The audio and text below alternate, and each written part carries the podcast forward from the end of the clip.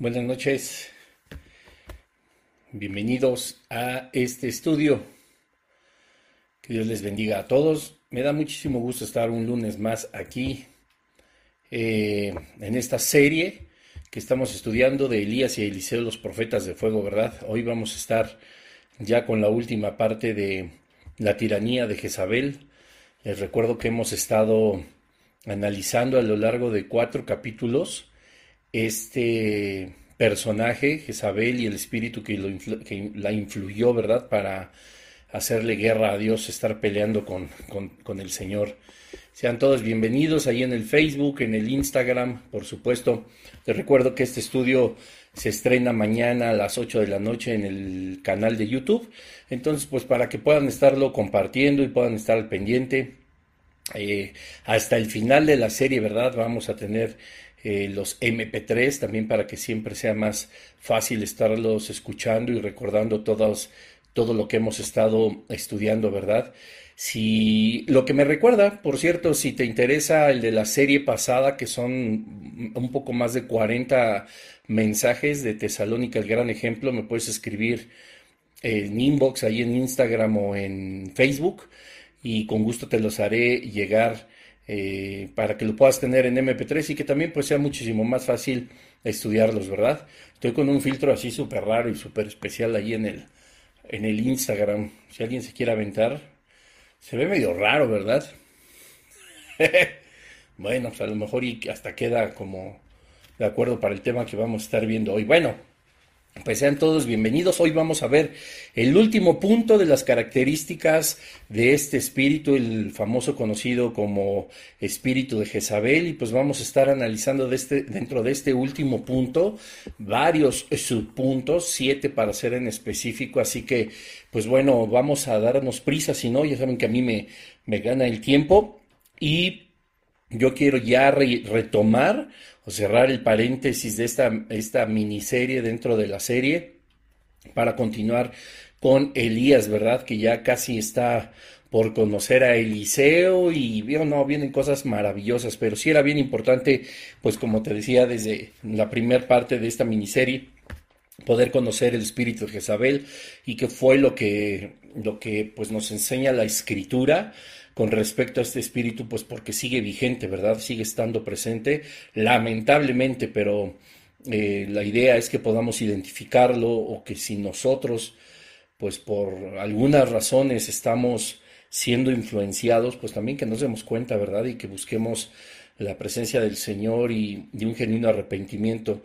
Y pues no es juzgar, no es nada de eso, todo lo contrario, todos estos estudios a nosotros nos sirven pues para estar al pendiente para estar eh, entendiendo que nuestra vida espiritual también es, es, diaria, es continua, es progresiva, pero en esta vida espiritual pues siempre estamos en guerra, ¿verdad? Así que pues bueno, vamos a orar rápidamente, Padre, en el nombre de Jesús, te damos gracias por este estudio, te, te pedimos, Señor, que seas tú hablando en esta hora, Señor, de estudio, que tú puedas eh, hacer que nosotros al final podamos comprender de una manera completa este espíritu, Señor, que ha hecho guerra, que ha traído tanto desespero, que ha traído tantas tragedias, incluso, Señor, ha traído tantos problemas a, a, tu iglesia, ¿verdad? En los lugares de reunión o en los lugares donde se ejerce una autoridad espiritual pues se ha confundido mucho, Señor, y este espíritu ha ganado terreno, pero sabemos que con tu ayuda, Señor, con la sabiduría que tú nos das a través del Espíritu Santo, pues podemos nosotros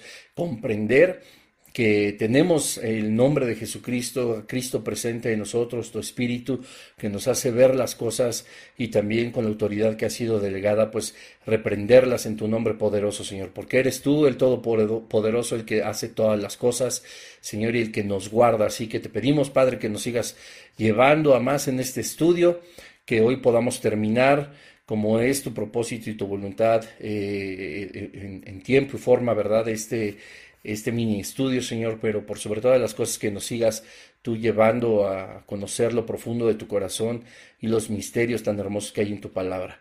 En tu nombre poderoso oramos, Señor Jesús. Amén. Y bueno, pues vamos al último punto.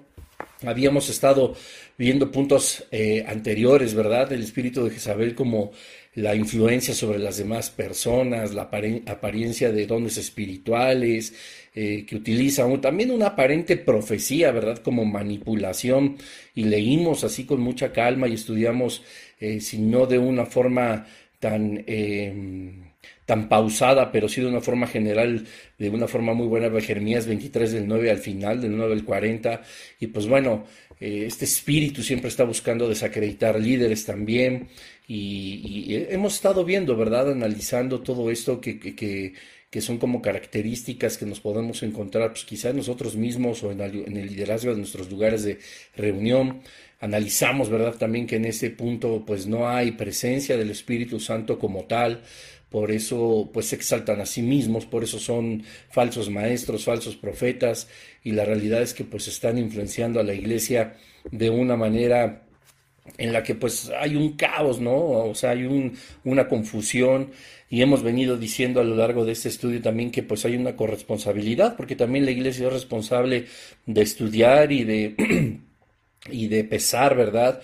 todas las enseñanzas a la luz de las escrituras como buscamos con la ayuda del Espíritu Santo hacerlo en este estudio, pero pues nosotros no podemos ser eh, ni indiferentes ni ignorar, ¿verdad? De que, ay, pues ya Bruno me predicó, ya el pastor me predicó la palabra de Dios, etcétera, etcétera, y entonces pues ya, bye. ¿verdad? Ya nos quedamos con lo que nos enseñaron y qué tal, pues que no estaba hablando el Espíritu Santo, sino algún otro espíritu, bueno, no lo sé, ¿verdad?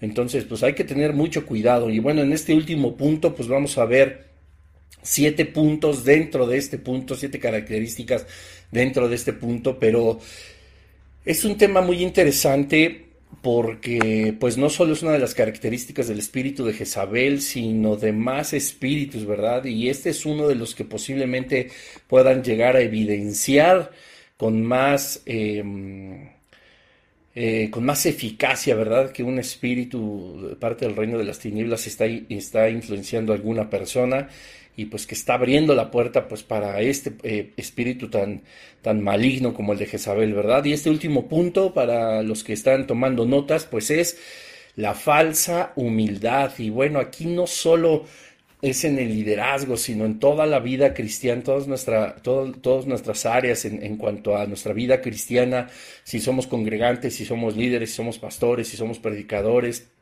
etcétera, etcétera, todos nosotros pues podemos mostrar esta falsa humildad y Cristo ha hablado muy fuerte a través de esto, ¿verdad? Entonces, pues obviamente la humildad, como el Señor nos lo enseñó, es una de las características que todos nosotros debemos de tener. Lo que resulta difícil, pues es eh, eh, no mostrar una falsa humildad, ¿verdad? Como esta característica del, del espíritu. Y es lamentable eh, y repito, sin juzgar o extender el dedo, pero sí tratar de evidenciar entre lo que está bien y lo que está mal, pues vivimos en un mundo lleno de mentiras, llenos de hipocresía, llenos de falsedad, ¿verdad? Donde pues eh, se ha corrompido incluso la palabra de Dios, se ha jugado con el Espíritu Santo, se ha jugado con el nombre de Jesús o la presencia del Padre. Entonces, pues esta falsa humildad es algo con lo que Cristo pues también eh, nos, nos, recalcó, ¿verdad? Que la evitáramos, que este espíritu de Jezabel no nos haga, pues, personas con falsas o una falsa humildad.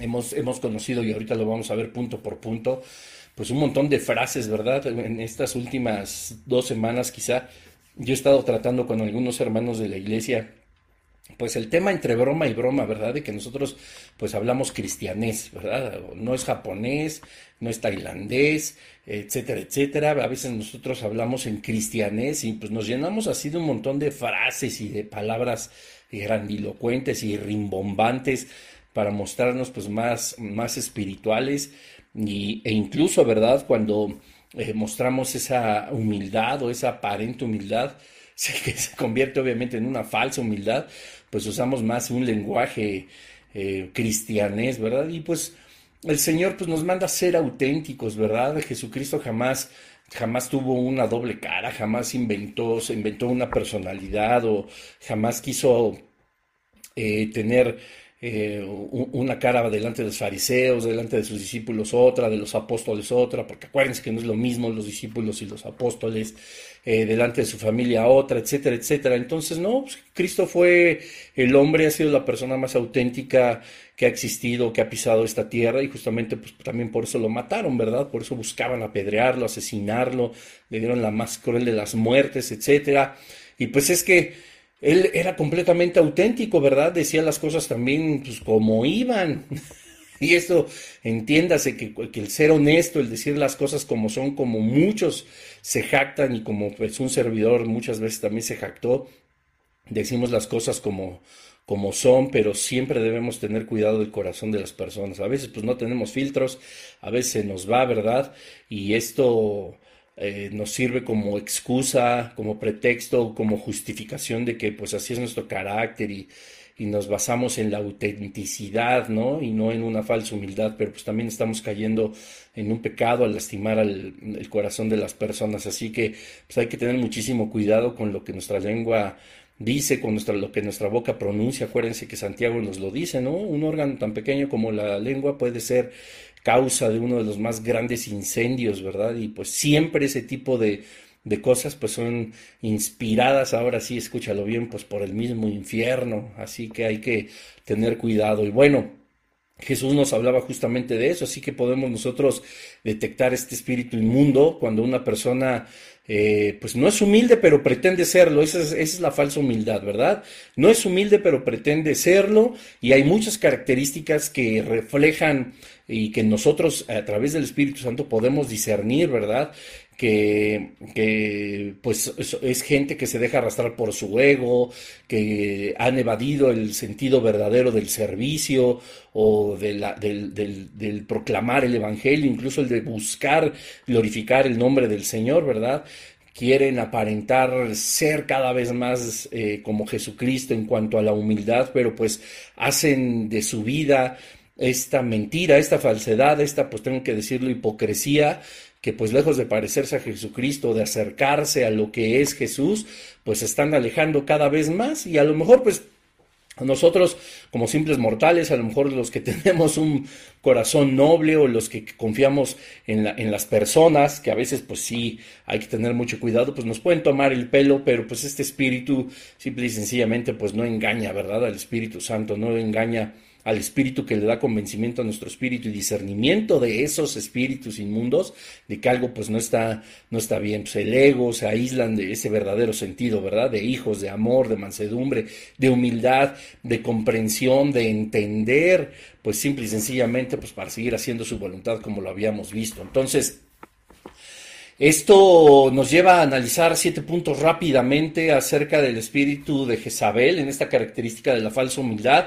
Y pues bueno, el punto número uno es que la falsa humildad utiliza la fe para justificar su maldad, su mal proceder, su crueldad.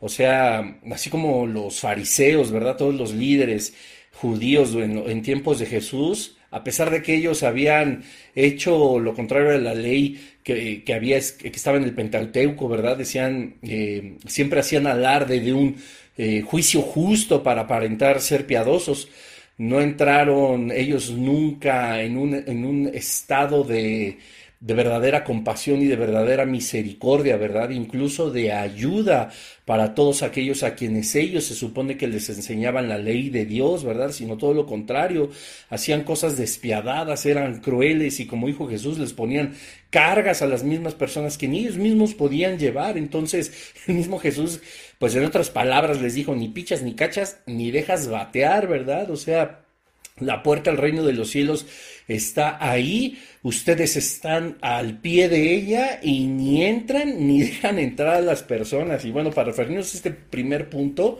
de que utilizan la fe para justificar su maldad, lo vamos a encontrar en Juan 18, 28. Vámonos rápido al Nuevo Testamento. Juan 18, en el versículo 28, mira lo que dice, llevaron a Jesús de casa de Caifás al pretorio, era de mañana y ellos no entraron en el pretorio para no contaminarse y así poder comer la Pascua.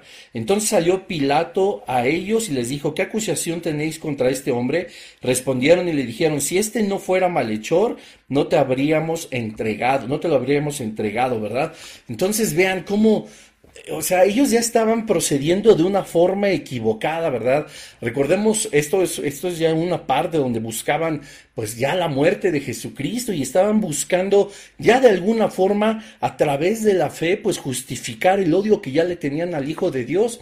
Obviamente tenemos que recordar que es un espíritu inmundo el que está operando detrás de estas personas y que muchos de ellos conscientes a pesar de eso, como ya lo habíamos visto en episodios anteriores o en series anteriores, fueron engañados o, o se permitieron eh, abrir una puerta en su conciencia, en su alma, en su espíritu, donde entrar un espíritu de engaño también para poder contaminar a las demás personas, pero ellos ya habiendo contaminado todo el mundo y teniendo un plan diabólico de ejecutar al Hijo de Dios, aun cuando ellos sabían que verdaderamente era el Hijo de Dios, ya que recordemos que en muchas anécdotas, en muchas historias de los evangelios nos muestra cómo Jesús daba evidencia de que era hijo de Dios y que incluso los demonios le reconocían como tal, ¿verdad? O sea, los demonios le decían, ¿a qué has venido, hijo de Dios, a atormentarnos antes de tiempo? ¿A qué has venido, eh, hijo, hijo de Dios, verdad? Yo sé quién eres tú, eres el Cristo, el Hijo de Dios.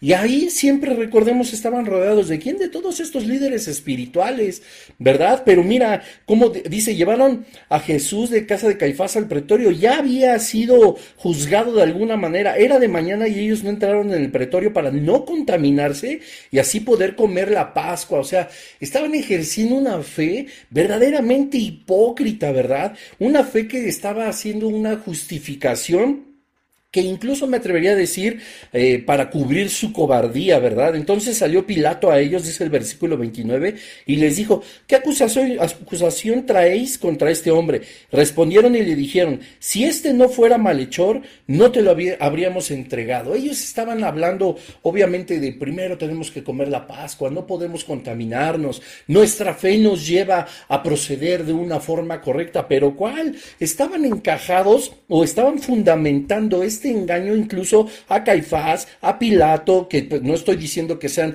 inocentes, sino que estaban alegando frente a las autoridades una vida espiritual, la cual les tendría que dar a ellos un respaldo de que estaban haciendo bien las cosas. O sea, utilizar la fe para justificar tu crueldad, tu falta de amor, tu falta de misericordia, Repito, como en el ejemplo anterior, cuando Jesús les decía, ustedes ni dejan entrar, no ni entran ni dejan entrar a la gente, ponen sobre, sobre ellos cargas que ni siquiera ustedes pueden llevar. O sea, predican del reino de los cielos, pero todos ustedes son los primeros en corromperse, ¿verdad? Como podemos ver en el Evangelio de Mateo, ¿cuántas veces no les dice hipócritas, ¿verdad? Generación de víboras. O sea, Jesús les da una zapateada, una cachetiza, así durísimo a los fariseos, ¿verdad? Porque estaban actuando mal, pero ellos siempre justificaron su actuar, según ellos, basados en la fe. ¿Qué dice la palabra de Dios? ¿Qué dice el, inicio de Isaías? Dios mismo, que estaba cansado de sus solemnidades, de sus ceremonias, de sus sacrificios, que estaba asqueado de todo eso y dice, yo no quiero sacrificios, yo lo que quiero es misericordia, yo lo que quiero es amor, no que actúen con crueldad y no que tengan un mal proceder y que además para justificar la corrupción de su corazón utilicen su propia fe, ¿verdad? Esa fe que no podían ni siquiera llevar a cabo o ejercer de una forma correcta, puesto que estaban cometiendo pecados, ¿verdad? Entonces, en el primer punto, la falsa humildad utiliza la fe para eh, para justificar la crueldad, la falta de misericordia. Punto número dos. La falsa, falsa humildad se desvive en presumir sus logros.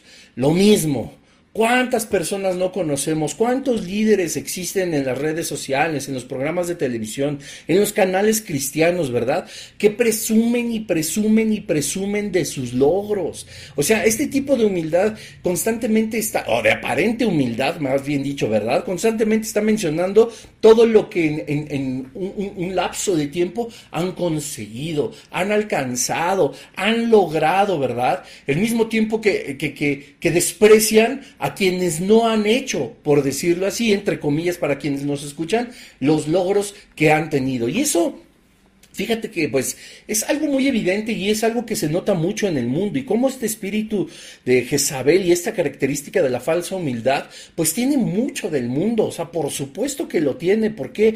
Pues porque en el mundo pareciera ser que aquellos que son los más humildes son los que ellos hacen denotar o denotan todos los logros que han tenido, ¿verdad? Quizás siempre dándole la gloria a Dios, quizás siempre decir, sí, pero fue gracias a Dios. Y están observando una muy mala humildad o una falsa humildad por completo, porque con cada alegato que ellos dicen que fue gracias a Dios y presumen y exhiben sus logros, de esa misma manera como agradecen a Dios, están viendo por encima del hombro a todas las demás personas que no han logrado lo que ellos han logrado. Y eso está muy mal. ¿Verdad? Porque eso es una actitud completamente del mundo. ¿Y cómo es posible que este espíritu o esta característica de este espíritu esté infiltrando tanto a la iglesia que siga siendo de la misma manera? De igual forma que el fariseo se jacta de que Dios tiene un gran siervo en él, como el que, eh, como el que nos enseña el Evangelio de Lucas, ahorita lo vamos a leer, esa falsa humildad se eleva tanto que para ver el cielo tiene que poner la mirada en el suelo. Tómala. Póngale ahí hashtag, te lo repito. Es tan falsa esta humildad que se eleva tanto a sí misma que para ver el cielo tiene que poner la mirada en el suelo. Y vamos al Evangelio ahora, pero de Lucas en el capítulo 18. Habíamos visto Juan 18. Ahora vamos a Lucas en el capítulo 18. Y miren, dos versículos del 11 y 12. Dice así, bueno, vamos a ver desde el 10. Vean nada más. Dos hombres subieron al templo a orar. Uno era fariseo y el otro publicano. El fariseo puesto en pie oraba consigo mismo de esta manera. Son palabras de Jesús, ¿eh? Dios, te doy gracias porque no soy como los otros hombres, ladrones, injustos, adúlteros, ni aun como este publicano. Ayuno dos veces a la semana, doy diezmos de todo lo que gano. Mas el publicano, estando lejos, no quería ni alzar los ojos al cielo, sino que se golpeaba el pecho diciendo, Dios, sé propicio a mí, pecador. Versículo 14. Os digo que éste descendió a su casa justificado antes que el otro, porque cualquiera que se enaltece será humillado, y el que se humilla será enaltecido. Tómala. También ponle hashtag Lucas 18 del 10 al 14. Presume quién era el fariseo. Yo oro, yo soy pastor, yo soy apóstol, yo tengo un ministerio próspero, yo tengo a cargo, a mi cargo muchos más ministerios, subministerios, sub-subministerios. Ya aparecen empresas así como, pues yo, yo, soy el jefe de recursos humanos, ¿verdad? Y se jactan de toda la gente que tiene sirviéndoles. Y, y qué, Qué abusivo es este espíritu, porque hay gente que sirve con todo su corazón, remunerada o no, pero con un verdadero amor al Señor y lo único que hacen estas personas que obtienen una falsa humildad y presumen y se desviven porque todo el mundo vea sus logros es solamente pisar su corazón. No se dan cuenta que el servicio que están prestando al Señor va mucho más allá de los anhelos que pueda tener esta persona que puede estar a cargo de ministerios, de congregaciones, de etcétera, etcétera. Revientan a la gente, la llenan de amargura, la llenan de tristeza, se sienten inútiles, se sienten incapaces, se sienten incompetentes, se los brincan, hacen una cantidad de cosas, pero eso sí, digan lo que quieran, mi evidencia está ahí yo no soy como esos publicanos. Mi ministerio es próspero. Gracias Señor que no soy como este que se rinde ante la adversidad que ha puesto o demanda el concluir satisfactoriamente día a día con el ministerio que tú me has encomendado. Sáquese a bañar. Aquí dice la palabra de Dios en el versículo 14 que eso va a traer humillación. Dice, os digo que este, hablando del que se sabía pecador, no estaba haciendo alaraca ni alarde de todo lo que había logrado, sino que él decía, yo sí soy pecador, no puedo ni levantar mi mirada delante de ti, Señor, te he fallado, perdóname. Os digo que este descendió a su casa, ¿cómo? Justificado. Él llegó con el amor del Señor, él llegó limpio por la sangre de Jesucristo, antes que el otro, porque cualquiera que se enaltece, síganle, será humillado ¿Y qué dice aquí? Y el que se humilla será enaltecido. Sigue adelante también. Qué impresionante. La falsa humildad también busca presumir sus logros. Punto número tres. Ahí vamos, ¿verdad? La falsa humildad, igual, toma cada oportunidad para mencionar sus sacrificios.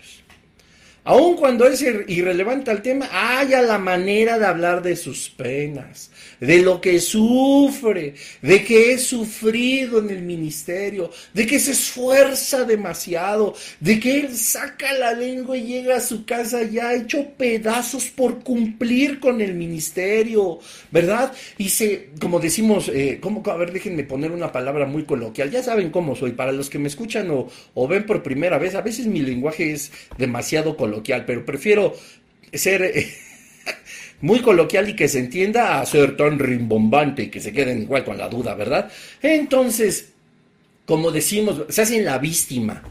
Yo, no, mi ministerio me absorbe todo el tiempo. He conseguido bla, bla, bla, a causa de mi sacrificio, pero hemos logrado bla, bla, bla, pero he hecho de mi vida una ofrenda al Señor, grata, ¿verdad? Sufro, ya no tengo ni siquiera dinero, no tengo tiempo, no tengo nada porque todo lo he entregado al Señor. Sáquese a bañar también, porque el Señor a nosotros en el ministerio que nos pone nos sustenta. Y no hablo solamente de lo económico, y a veces puede haber carencias, pero dice la Escritura que Él nos da fuerzas, ¿verdad? Como las del búfalo. Y esto habla de una fuerza física, nos habla de fortaleza espiritual, nos anima, dice el Padre. Vamos, aliéntese tu corazón, aliéntese tu corazón, échale porras porque el Señor nos está respaldando. ¿Se acuerdan cuando hablábamos en los episodios anteriores? Que Jesús le dijo, vamos, come, levántate, porque el largo camino te resta. Todavía nos falta mucho. Échense un clavado a los episodios anteriores. Ahí pónganme a ver, a ver si tienen presente cuál fue el mensaje que dimos de que todavía tenemos que seguir adelante, ¿verdad? En esta misma serie. Vamos hacia adelante. Y dice el Señor, en esa falsa humildad se elevan tanto a sí mismos para que, bueno, todo mundo les compadezca, ¿verdad? Todo mundo sea, eh, eh, sea así de, ay, sí, qué gran hombre de Dios, qué gran mujer de Dios, ¿verdad? Y esa humildad nada más, falsa humildad haciéndose la víctima, cuando nosotros nunca vamos a ser víctimas de absolutamente nada cuando estamos sirviendo al Señor. Eso es verdaderamente un error. Vamos ahora al Evangelio de Mateo. Miren, el Evangelio de Mateo en el capítulo 6. Fíjense lo que dice.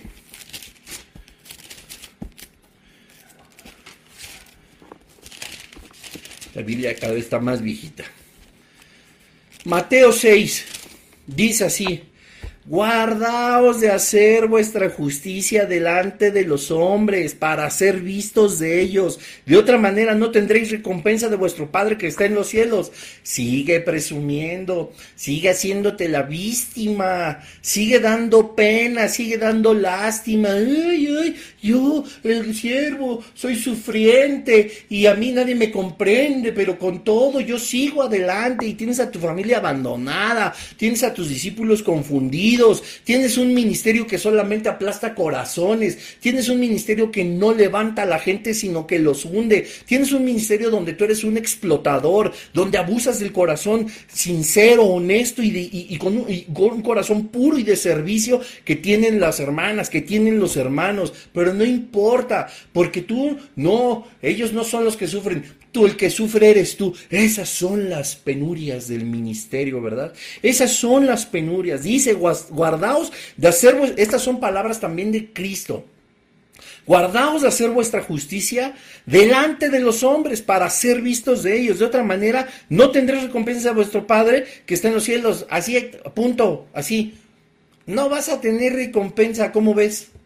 No lo digo yo, lo dice Mateo 6.1, son palabras de Jesucristo. Peléate con Jesús. No vas a tener recompensa tan tan. Y ahora sí, vas a decir, ay, yo tanto que hice, tanto, no hiciste más de lo que Cristo hizo y Dios mismo planificó como plan redentor para salvar a toda la humanidad. Así que bájale 10 rayitas a tu soberbia, ¿verdad? Tómala, pum. Hay otro, póngale ahí hashtag, tome varón, pues ya que Cuatro, vámonos rápido porque ya se nos va acabando el tiempo pero, y vamos a terminar esta serie hoy. Primero Dios, la falsa humildad también. Este, híjole. Bueno, yo conozco a mucha gente así. La falsa humildad utiliza un tono de voz manso. Al mismo tiempo que habla cosas arrogantes, soberbias, infladas. Oh Dios cuán grande es tu misericordia sobre, mi vida. Me has ungido, mi ministerio ha prosperado.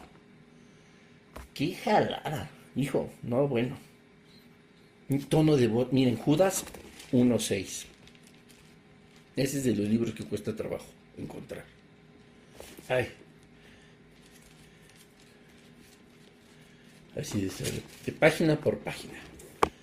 Judas, versículo 6, o 1.6, perdón, 16, dice así, estos son murmuradores, querellosos, que andan según sus propios deseos, cuya boca habla cosas infladas, adulando a las personas para sacar provecho. Échate un clavado en el canal de YouTube, tengo una, serie, miniserie, de todo, de toda la carta de Judas. Murmuradores, querellosos y no contenciosos, no están gritando. Dice que andan según sus propios deseos, cuya boca habla cosas infladas, adulando a las personas para sacar provecho. Adula a las personas es diferente a reconocer y darle honra a aquel que merece honra como Cristo nos lo enseñó. Yo me acuerdo también porque luego se confunden paréntesis. bueno, no me acuerdo bien, pero sí me acuerdo que alguna vez, eh, lo digo delante de Dios, no me acuerdo quién era, pero me fue a ver a un concierto a la Filarmónica. Entonces si había sido una ópera, un ballet, un concierto sinfónico. Bueno, acabó y empezaron a aplaudir y todo mundo de pie. Estos dos invitados, pues uno se puso de pie y el otro le dice, siéntate no debemos honrar a los hombres. ¿Qué te pasa, calabaza? O sea, la religiosidad en la máxima expresión, los versículos de la palabra de Dios completamente fuera de contexto, un legalismo y, la otra persona así de, ay no, estoy pecando, no puedo ponerme de pie ni aplaudir a los artistas, ya ni olvídense de mí, no puedo, no puedo entender, ¿verdad? Que alguien pueda recibir honra, honra porque solamente Cristo debe recibirla. No, una cosa religiosa y penosa. Pero mira lo que dice aquí, que cierro paréntesis, eso es completamente equivocado. El mismo Jesús dice que debemos honrar, debemos dar honra a aquellos que merecen honra, puesto que su sacrificio con un corazón puro es honrado incluso por el mismo Señor. Pero ¿qué dice aquí? Mira. Tono de voz manso quiero comprenderte, pero al mismo tiempo invitarte, animarte, ¿verdad? Yo quiero poder entender cuáles son tus inquietudes, pero al mismo tiempo quiero indicarte qué hacer, ¿verdad? Dice aquí, su boca habla cosas infladas, es que tú eres muy capaz, tú eres muy bueno en lo que haces, tú eres muy buena en lo que haces, ¿verdad? Pero ahorita yo creo que es tiempo de que te vayas de aquí, de que hagas esto, de que te vayas de un lado, y eso está en el corazón evidenciado, cómo está corrupto y todo gris, dice, adulando a las personas para sacar provecho. Esto no es para animar el corazón de alguien, ni para que su espíritu se fortalezca, ni que piense que es una persona útil. No, es solamente para sacar provecho. Y si su provecho es que ni siquiera tú estés presente en el camino que ella misma o él mismo ha trazado, te quitan o te quieren quitar. El Señor es el que quita y pone. Dice, adulando a las personas para sacar provecho. Adular es una cosa distinta a pagar honra. Adular es una cosa distinta a reconocer un talento, a decirle lo bueno que es alguien en algo, a decirle el corazón tan hermoso que tiene, a hablar incluso de su belleza espiritual o quizá física, o su amor por el prójimo, la mano que extiende y es misericordiosa. Eso se reconoce, ¿verdad? Y se da honra y dice, qué cosa tan bonita está haciendo el Espíritu Santo en la vida de esas personas. La adulación es falsa, familia, es falsa. Es falsa, es que has hecho demasiado y eres muy bueno y eres muy buena, pero por lo pronto ahorita yo quiero sacar provecho y si puedo sacar provecho hasta que truenes, alguien más vendrá, porque eso sí, el espíritu de Jezabel jamás se va a quedar solo. Jezabel nunca estuvo sola en el momento en que se enfrentaba los falsos profetas de Baal contra Dios mismo. Recuerden que había otros 400 ganapanes comiendo de su mesa, los de acera, y aun cuando Acab le dijo las maravillas y el portento que había hecho Dios, y el pueblo de Israel se vuelve una vez más a creer que Jehová es verdaderamente Dios, ella todo lo contrario, quiso sacar provecho, y claro, no habló con cosas, eh, no habló con una boca delicada, ¿verdad? Ni con un tono de voz manso cuando amenazó a Elías, pero para todo lo demás, para buscar cumplir, ¿verdad? Con todos sus propósitos, esas cosas arrogantes, infladas, como te decía un inicio, por el infierno, pues nos ponen cara de consejería. ¿Verdad? Y por dentro es así de, ay, ¿no? Y ya que algo acabó, ya que algo en, en uno quizá a lo mejor como oveja expresó al líder, a un pastor, etcétera, etcétera, todos dinos, sí, sí, sí, pero si hay alguien que está estorbando para cumplir ese propósito que está determinado por el Señor, va a ser el espíritu de Jezabel. Recuerden que eso va a estorbar, pero no nos olvidemos, por supuesto, de lo que decía Mateo. Llegará el momento que aquel que sea humilde verdaderamente sea exaltado. Y aquellos que utilizan la falsa humildad serán verdaderamente humillados. Síganle, síganle. Santiago 3.10. Un poquito atrás. De una misma boca proceden bendición y maldición hermanos míos, esto no debe de ser así. A ver, no lo hagamos, no lo hagamos, no lo hagamos. ¿Acaso alguna fuente hecha por una misma abertura agua dulce y amarga? Hermanos míos, ¿puede acaso la higuera producir aceitunas o la vid higos? Así también ninguna fuente puede dar agua salada y dulce.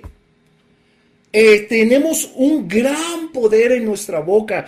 Y a ver, ¿de qué me sirve a mí un tono comprensivo? ¿De qué me sirve a mí una adulación de parte de tu líder, de parte de tu amigo, de parte de tu jefe, de quien tú me digas? Y esto se ve en la iglesia. ¿A mí de qué me sirve que me pongas una cara de angustia y de comprensión, aparentemente que te estás doliendo por lo que verdaderamente quebranta mi corazón, si por dentro nada más estás pensando en irte, en largarte ya los tacos?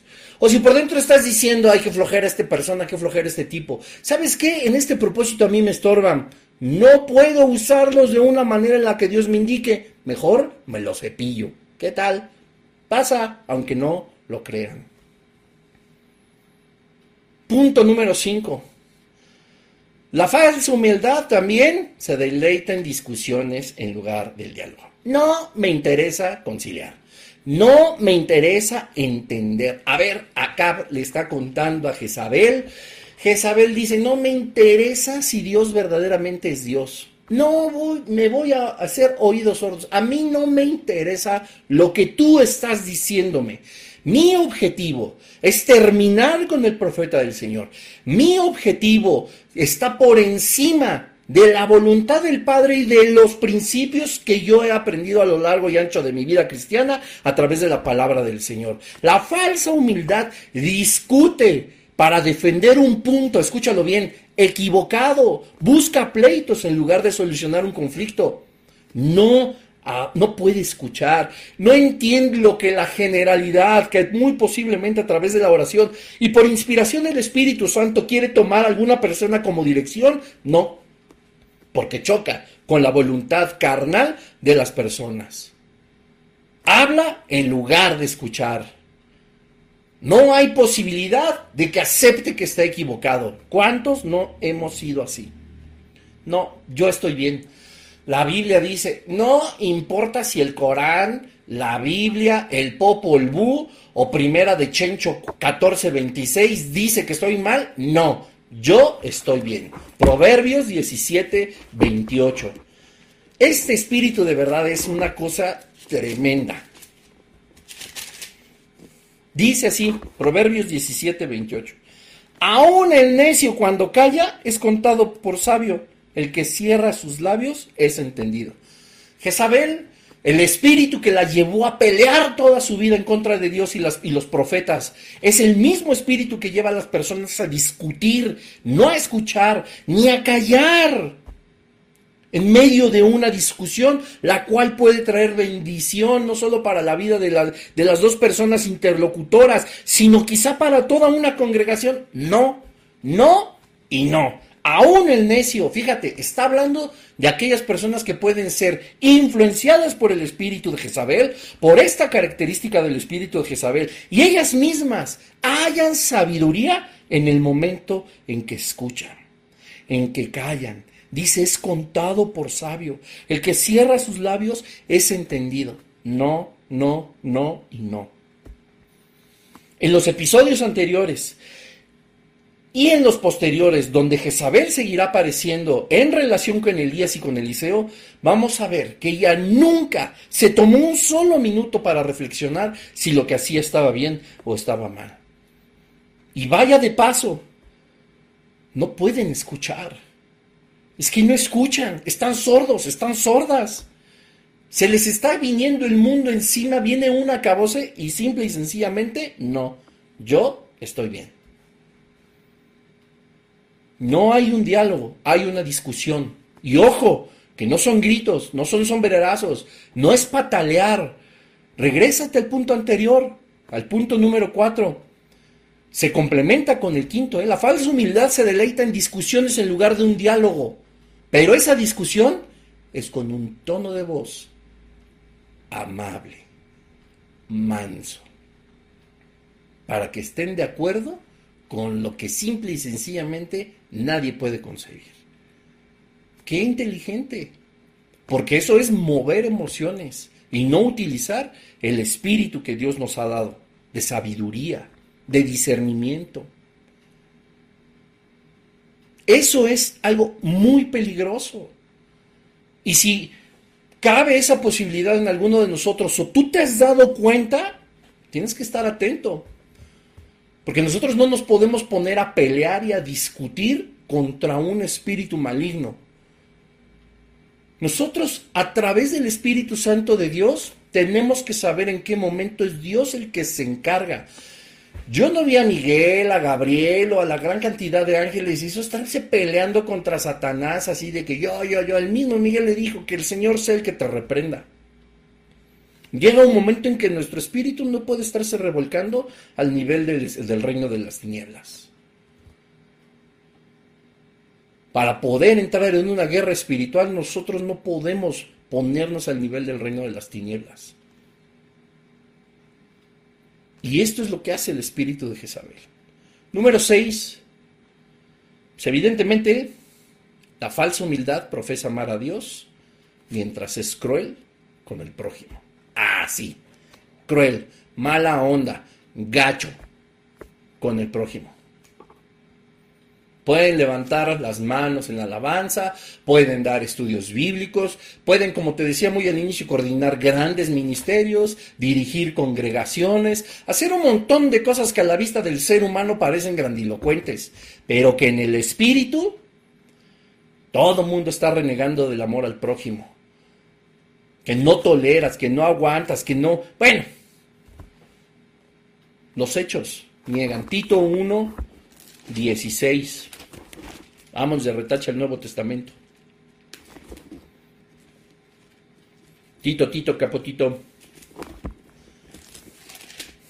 Capítulo 1, versículo 16 profesan conocer a Dios, pero con los hechos lo niegan, siendo abominables y rebeldes, reprobados en cuanto a toda buena obra. Híjole, profesan conocer a Dios, todo lo hago por el Señor. Aviéntate los otros cinco puntos que hemos estado viendo esta noche. Sí, conocen a Dios, pero con los hechos lo niegan. ¿Cómo son delante del Padre? uf, abominables y rebeldes. Y cuando la escritura nosotros recibimos un consejo de buscar ser aprobados por el Padre, aquí dice, reprobados en cuanto a toda buena obra. Podrás hacer mil cosas. Podrás decir que conoces a Dios, pero tus hechos niegan que tengas una relación genuina con el Señor. No estoy diciendo que no seas salvo. Habrá quien sí no es algo. Esa es una realidad. Pero habrá gente que profese conocer a Dios, pero sus hechos lo niegan y se vuelven abominables, rebeldes y simple y sencillamente reprobados en cuanto a toda buena obra. ¿Dónde vendrá la recompensa? ¿Dónde vendrá la recompensa? No hay. Porque recordemos también en los puntos anteriores que vimos en el episodio eh, pasado, ni siquiera está la presencia del Espíritu Santo en eso. Y como dice Juan 13, o sea, es, una evidencia del amor, el amor al prójimo es una evidencia, ¿verdad? De que el Espíritu Santo sí vive en nosotros y no nos la pasamos ofendiendo, humillando. incomodando en una vida espiritual, poniéndole cargas a la gente, ofendiéndolas o bajándola. Yo sé que es fuerte familia, pero estamos hablando de un espíritu que está presente en nuestros días, presente quizá en nuestra familia, quizá en nuestra vida y por supuesto que está presente en nuestros lugares de reunión. O abrimos los ojos, o como dicen por ahí, nos comen el mandado. ¿Cómo podrán amar al Señor al que no han visto cuando no aman a su hermano al que sí han visto? Primera de Juan, capítulo 4. ¿Cómo pueden decir que, aman al Señor cuando rechazan al prójimo? Cuando no consideran que puede ser un instrumento de Padre y porque a lo mejor reciben un consejo, reciben un punto de vista, reciben algo, lo niegan, lo rechazan, o sea, por favor. Y nos basamos, como vimos, ¿verdad? En los puntos anteriores, no, no aprendo, yo no sé escuchar. El es más, lo vimos en el episodio pasado, aviéntatelo, aviéntatelo por favor. Cuando analizamos Jeremías 23, es que hablan de parte del Señor cuando el Señor les prohibió decir eso. Qué cosa tan fuerte, la falsa humildad. Y son crueles con todas las demás personas, crueles. Son crueles. Yo no estoy diciendo que no haya una disciplina férrea cuando tenga que haberla. Con justa razón, basados en la palabra de Dios, que es útil para redarguir, ¿verdad? Para toda exhortación, para edificación, para todo nos sirve la palabra de Dios. Y a veces son disciplinas bien fuertes, sí, pero ser crueles, o sea, agarrar a la gente a bibliazos, nada más falta eso, que sean violentos. No lo van a hacer, pero mira la violencia espiritual con un tono de mansedumbre, una cara de comprensión y el corazón gris, negro, lleno de un propósito completamente carnal. Y por último, punto número 7, la falsa humildad siempre va a decir que es humilde. Alguien que realmente es humilde no sabe lo que es, o sea, concentra todo su esfuerzo en ayudar a los demás ¿verdad? A vivir una vida conforme a Cristo. Y no está pensando, ay, hoy tengo que ser un kilo más humilde. Mañana tengo que ser dos kilos más, tengo que tener dos kilos más de humildad, ¿verdad? Cinco centímetros más de humildad. O sea, ¿cómo? Pero no, somos humildes. Hoy, hoy fui la persona más humilde. Aquellos que, miren, cuando nosotros estamos, dice la palabra de Dios, pensando más de nosotros mismos, más de lo que es debido, nosotros ya, ya caímos en una falsa humildad. Es que de verdad va a decir el espíritu de Jezabel, a mí me ha hablado el Señor. Vean mi gran humildad, que yo además escucho. Aconsejo con una voz de mansedumbre, aliento a que tu corazón siga adelante, no en el camino que tú has pensado que Dios te ha hablado, sino en el que yo me he propuesto. Ah, qué bonito. Pero soy humilde al decirlo.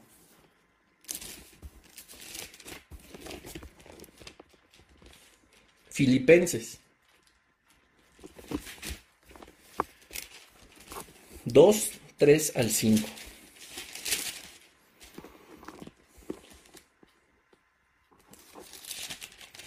Dice así.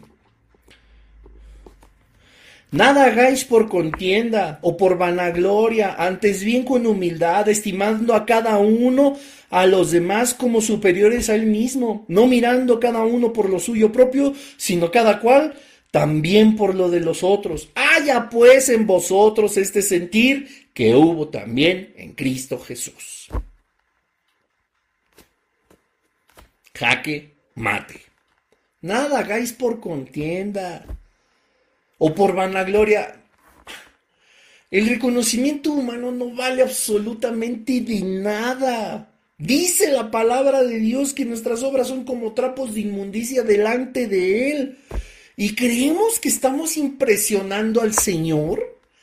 Creemos con este, este falsa, esta falsa humildad que todo lo que practicamos, decimos, hacemos, está impresionando al Señor. Más bien deberíamos actuar con un temor y con una humildad real, porque podemos estar cometiendo un error que puede traer la ira del Señor. Ay, no que Dios es todo amor y toda misericordia. No, debemos de ser claros con la palabra de Dios. Y todo lo que nosotros hagamos que va en contra de su palabra es un pecado. Y aunque el Señor ha prometido y nos ha limpiado de nuestros pecados pasados, presentes y en el porvenir, en la cruz del Calvario, a través de un genuino, genuino arrepentimiento, eso no significa que no levantemos la cosecha. Va a haber una cosecha. ¿Contienda? No, quédate con tu problema. Yo me quedo con Jesús y su amor. ¿Vanagloria? No. ¿Quién soy yo? Mereciendo la muerte, ahora tengo vida y todo el mérito es de Jesús. ¿De qué he de gloriarme? Dice el apóstol Pablo en Romanos. Si todo lo que tengo lo he recibido, y si lo recibí, ¿de qué me glorío? O sea, ¿qué has producido tú? Carne y pecado, tan tan. Antes bien dice, punto y coma, con humildad, estimando a cada uno, a los demás como superiores a, él mismo, a nosotros. Este consejo es una perla. Debemos de ver y de considerar a todos como superiores a nosotros mismos. Así será más sencillo amarles, respetarles, no pecar en contra de las personas. Eso se llama ser humilde y hacerlo con el corazón de Jesús, no mirando que en algún momento alguien nos vea cómo somos obedientes y no, es solamente porque el amor del Señor, el amor de Cristo nos lleva a ser así. Y Él vino a servir. El hombre más grande ha venido, el rey de reyes, el señor de señores, vino a servir a los demás. ¿Qué nos hace pensar que nosotros no estamos aquí para ser humildes como Él lo hizo? No, me sirvo de las demás personas como vimos en los puntos anteriores. Y no se va a notar porque hay una falsa humildad en mi tono de voz, porque hay una falsa humildad en cuanto a mis consejos y a mis discusiones disfrazadas de sabiduría, porque hay una falsa humildad en concebirnos espirituales, pero hemos visto que en el espíritu de Jezabel no radica el Espíritu Santo. Tómala. Hashtag como por veinteava vez. Versículo 4 no mirando cada uno por lo suyo propio, sino cada cual también por lo de los otros. ¿Qué tal? mi ministerio, mi, mi, mi este, mi, mi, yo, yo, mi mismo, yoísmo. Eso es el espíritu de Jezabel. Haya pues en vosotros este sentir que hubo también en Cristo Jesús. Nada que ver con este espíritu que existe para contender y perder, ser derrocado por Dios mismo. Se acabó la miniserie. Si este es el primer mensaje que tú escuchas, échate un clavado a los tres anteriores. Es una miniserie de Jezabel dentro de la gran serie Elías y Eliseo, los profetas de fuego, que continuaremos la siguiente semana. Por lo pronto, vamos a orar. Padre, en el nombre de Jesús te damos gracias, Señor, porque tú nos muestras a través de tu palabra, con la ayuda de tu Espíritu Santo, Señor, lo que es este Espíritu, ¿verdad? Yo estoy seguro, Padre, que a través de tu palabra tú puedes generar, ¿verdad?, conciencia en la iglesia, que debemos nosotros de cerrar filas, Señor, para impedir que este espíritu maligno, este espíritu inmundo, pueda tomar parte, pueda tomar partido dentro de nuestros lugares de reunión, en nuestra propia vida y en la vida de nuestras familias. Señor, entendemos que la guerra espiritual no es un juego, pero nosotros conociendo las estrategias, las maquinaciones del enemigo y armas como este espíritu inmundo, nosotros también sabemos, Señor, que podemos contrarrestar todos sus efectos y todas sus intenciones si permanecemos pegados a ti, Señor Jesús, y a tu perfecta, buena y agradable voluntad. Porque tú has prometido, Señor, que ninguna arma forjada por el enemigo iba a prosperar en contra de nosotros que somos tu iglesia. Pero si bien es cierto que la promesa es real, también es cierto que nosotros debemos poner de nuestra parte. Dios, danos un espíritu verdaderamente de humildad, Señor. Ese mismo sentir que había en tu Hijo Jesucristo, que no era falso, Señor, sino la humildad más verdadera, aquella que nos va a llevar, entonces sí, a sacarte una sonrisa, oh Dios. Así cumplir tus propósitos, tu voluntad. Señor, que tu Espíritu Santo nos jale riendas, nos abra los ojos, los oídos, el entendimiento para saber si estamos siendo influenciados o somos víctimas o estamos en el blanco de este espíritu inmundo, de este espíritu maligno. Nosotros no queremos contender contra ti, Señor. Y si hay algo en nosotros que lo está haciendo, Espíritu Santo, esta es una de tus labores, revélanoslo. Dinos qué es, muéstranos qué estamos haciendo mal para poder acceder a un genuino arrepentimiento y al perdón de pecados. Dios sabemos que en ti hay misericordia, Señor, y sabiduría.